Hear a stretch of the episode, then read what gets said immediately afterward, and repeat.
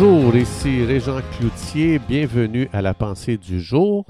Aujourd'hui, je vous invite à tourner avec moi dans Jean, l'évangile de Jean, chapitre 8, le verset 44. Jésus dit, Satan est menteur et il est le père du mensonge. Ce qui est vraiment intéressant, c'est que le diable est identifié dans la Bible comme étant le père du mensonge. Donc ça, ça devrait nous aider à comprendre comment on doit répondre à ce que le démon nous dit. Comment est-ce qu'on réagit dans le monde physique euh, quand on rencontre un menteur compulsif? Bien, on finit par l'ignorer, sachant que ce qui sort de sa bouche est non crédible. Alors, si je sais que le diable est menteur, pourquoi est-ce que euh, je suis souvent en train de l'écouter? Comme par exemple, euh, peut-être vous entendez des croyants dire Ah, moi, tu sais quoi, l'Église, là, moi, je fais partie des meubles. On m'ignore, tu sais, je, je suis complètement euh, ignoré, on me voit plus, on m'apprécie plus, euh, on m'aime pas, euh, donc tu n'as pas ta place ici. C'est fou tout ce qui sort de la bouche des gens, combien c'est du mensonge. Et l'ennemi, Satan, fait ça pour faire que du trouble dans notre vie. Lui, il est déterminé à nous rendre prisonniers de ses mensonges, à devenir des gens captifs par tout ce qui balance dans notre tête.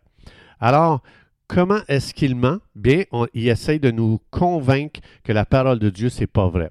Il a justement utilisé cette stratégie-là dans le Jardin d'Éden. On voit ça dans Genèse chapitre 3. On voit comment il a séduit Ève en, en contredisant les paroles que Dieu a données à Adam et Ève. Alors, dans la Bible, il est appelé le vieux serpent parce qu'il ne changera jamais.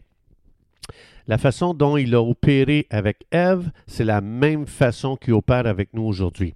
Alors, donc, il vient euh, avec ses mensonges euh, sous la forme de symptômes mensongers dans ton corps. Donc, il, te, va souffler à ta pensée Hey, tu dois être malade. Ou euh, ça peut venir sous la forme d'un mauvais commentaire de quelqu'un qui vient qui dit Hey, t'es donc bien épais. Donc, ou bien ça peut venir d'un diagnostic du docteur euh, évidemment, lui, c'est pas qu'il ment, le docteur, mais il faut savoir que 1 Pierre 2,24, ça explique que Jésus a fait un paiement à la croix pour que vous et moi, on puisse euh, vivre dans la guérison divine continuellement.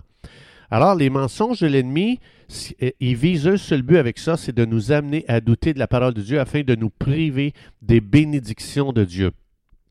Et ça, c'est spécialement vrai quand ça vient pour la guérison.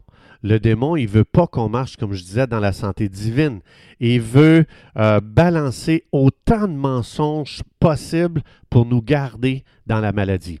Donc, euh, parce qu'on sait très bien aujourd'hui, euh, scientifiquement, que les émotions sont les résultats d'une pensée. Alors, si on a réussi, si l'ennemi a réussi à nous faire croire un de ces mensonges, mais un mensonge ne produira jamais la, la, santé. Ça va produire beaucoup de problèmes physiques, émotionnels et des problèmes mentaux. Donc, ces, mensonges, ils vont venir sous la forme de paroles, de pensées, de suggestions. Donc, comme par exemple, euh, ces mensonges-là, ça inclut, tu as le cancer, ça va aller mal dans ta vie, Dieu va te donner, tu vas voir, Dieu va donner toute une leçon à travers cette maladie-là, il a besoin de t'enseigner quelque chose. Alors, comment est-ce qu'on doit confronter ces mensonges-là de l'ennemi? Bien, la Bible explique que Dieu nous a donné la parole de Dieu qui est la vérité, qui est l'épée de l'esprit. On ne peut pas juste dire, non, je chasse cette pensée-là. On ne peut pas faire ça. On doit prendre autorité sur les pensées euh, mensongères de l'ennemi, toute pensée négative, toute pensée accusatrice, toute pensée de condamnation. On doit prendre autorité sur ça. Et après, ce qu'on doit faire, une fois qu'on a lié avec notre autorité spirituelle ces mensonges, on est appelé à remplacer, à remplir notre pensée de la parole de Dieu. Jésus a dit, l'homme vivra pas de pain seulement, mais de toute parole qui sort de la bouche de Dieu. Donc, ça veut dire notre pensée doit continuellement être remplie des vérités de la parole de Dieu. Dans Philippiens euh, 4.8, ça dit que tout ce qui est vrai, que tout ce qui est juste, que tout ce qui est honorable, que tout ce qui est digne de louange soit l'objet de vos pensées et le Dieu de paix sera avec vous. Donc, il explique combien c'est important de garder une pensée santé. Donc, c'est important de, de réaliser que notre pensée, c'est le champ de bataille. L'ennemi envie nos pensées parce que si il réussit à prendre le contrôle de nos pensées, s'il a réussi à assiéger nos pensées, il a réussi à prendre le contrôle de notre vie. Parce qu'on est le résultat de ce que l'on pense. Alors, ça dit ça dans Proverbe, je pense que c'est 27.3 ou 23.7, je ne me souviens plus. Ça dit, il est comme les pensées de son âme. Donc, si j'ai cédé mes pensées à l'ennemi, il a contrôlé, et non seulement ma pensée, mais il, a contrôlé, il prend le contrôle de, de mon âme, de mes émotions, de ma santé physique. Il prend le contrôle de toute la chimie de mon corps. Parce que si j'entretiens une pensée négative, encore et encore, j'entretiens ces mensonges, c'est assuré qu'il va réussir à m'amener dans la dépression, détruire toute ma santé. Alors, c'est important de confronter l'ennemi avec la vérité de la parole de Dieu. Fait quand il vient et qu'il dit, toi, tu n'es pas capable de faire ça, tu peux lui répondre, je peux tout par celui qui me fortifie, dans Philippiens 4.13, je pense. Alors, s'il te dit que tu es nul, tu lui dis, désolé, je suis un prince de Dieu. Donc, ça, c'est dans 1 Pierre chapitre 2 quelque part. Alors, c'est pour ça que c'est le temps aujourd'hui pour toi et moi de mettre ce mentor à sa place avec les, les, déclarations de la parole de Dieu parce qu'il ne peut rien contre la vérité. Mais s'il voit que tu ne connais pas la vérité, il va, c'est fou comment il va te, il va vraiment te donner un, il va te faire passer un mauvais quart d'heure.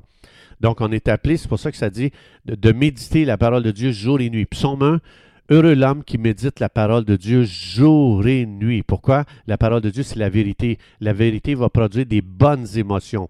Elle va, amener ton âme en santé. Elle va produire la santé dans ton corps et elle va balancer la chimie euh, dans ton corps pour vivre la guérison de Dieu. Alors, c'est important comme croyant d'apprendre à faire des déclarations en haute voix. Voici, je donne un exemple de déclaration. Père, merci pour ta parole qui est la vérité. Euh, merci de ce que ce ne sont pas mes pensées qui sont la vérité. Alors, au nom de Jésus, je lis toute pensée contraire à ce que Dieu dit.